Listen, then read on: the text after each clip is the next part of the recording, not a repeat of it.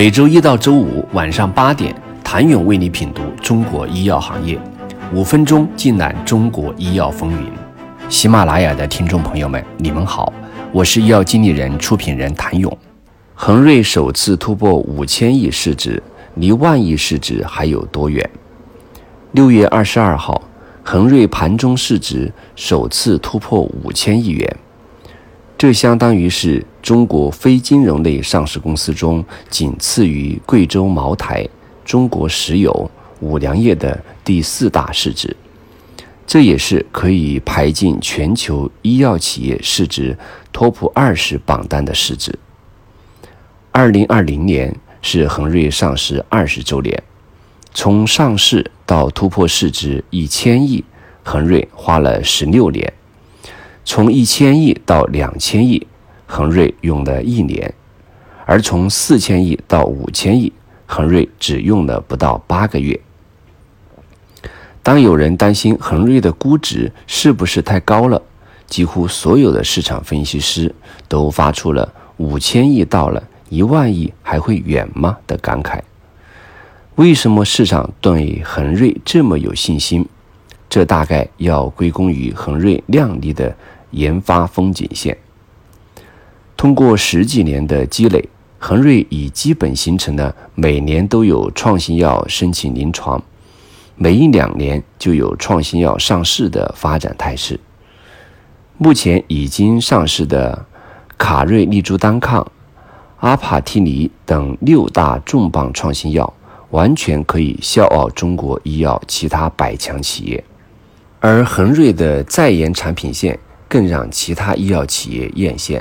除外刚递交上市申请的海曲博帕乙醇胺片，恒瑞还有两个产品被国家药监局药品审评中心纳入优先审评品种，有望今年获批上市。此外，还有八个创新药进入三期临床，而申请临床研究批件到二期临床阶段的一类新药的数量，恒瑞。也是国内医药企业中最多的。此外，恒瑞在研药物靶点不仅布局了 PD-1 等热门靶点，还覆盖了 IDO 等目前国内外尚无上市产品的新靶点，有望打造原创新药。而除了领先肿瘤领域，恒瑞还在糖尿病、风湿免疫、麻醉领域广泛布局。二零一九年。恒瑞医药累计研发投入三十八点九六亿，比上年增长百分之四十五点九，研发投入占销售收入的比重达百分之十六点七三，这个研发投入量级完全碾压国内同量级的其他医药企业。与此同时，恒瑞的创新药国际化战略步伐也在加大，已有注射剂、口服制剂和吸入性麻醉剂。等十九个制剂产品在欧美日上市，阿帕替尼与 PD-1 联合用药等产品获准在海外开展国际多中心临床试验。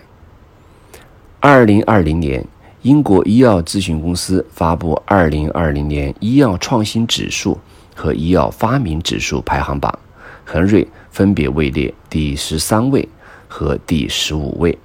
这也是中国制药企业首次入选该指数，这说明恒瑞已经以创新者的姿态出现在国际同行的视野当中。他们努力做到的与世界先进水平同步，接轨全球性的战略，也逐渐获得了行业的认可。今年一月，孙飘扬卸任恒瑞董事长一职，由职业经理人接班，而孙飘扬改任恒瑞董事。及战略委员会主任委员，但恒瑞却未出现任何动荡，因为大家都知道，这位恒瑞医药的领军者去做他最擅长的事情了。孙飘扬甚至开心地表示，现在他所有的时间和精力都专注于研发了。中国的医药企业发展到今天，大家已经认识到，依靠创新驱动增长的时代已经到来。此时的恒瑞有三块创新长板：一是制度建设，使整个行业重新燃起了对创新的信仰；而恒瑞独自坚持了二十年。二是恒瑞领军者本身就是创新者。三是，一批创新型医药迅速成长，每个企业都在别人的基础上持续创新，你超我赶的态势已经把中国的医药创新水平提高到了一个新的高度，领跑的恒瑞无法懈怠。只要抓住患者的临床需求这个刚需，而不是想着如何去打政策制度的擦边球，万亿市值对于恒瑞就只剩下时间问题了。谢谢您的收听。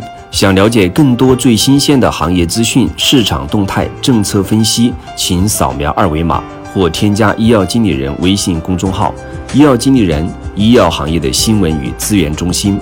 我是谭勇，明天见。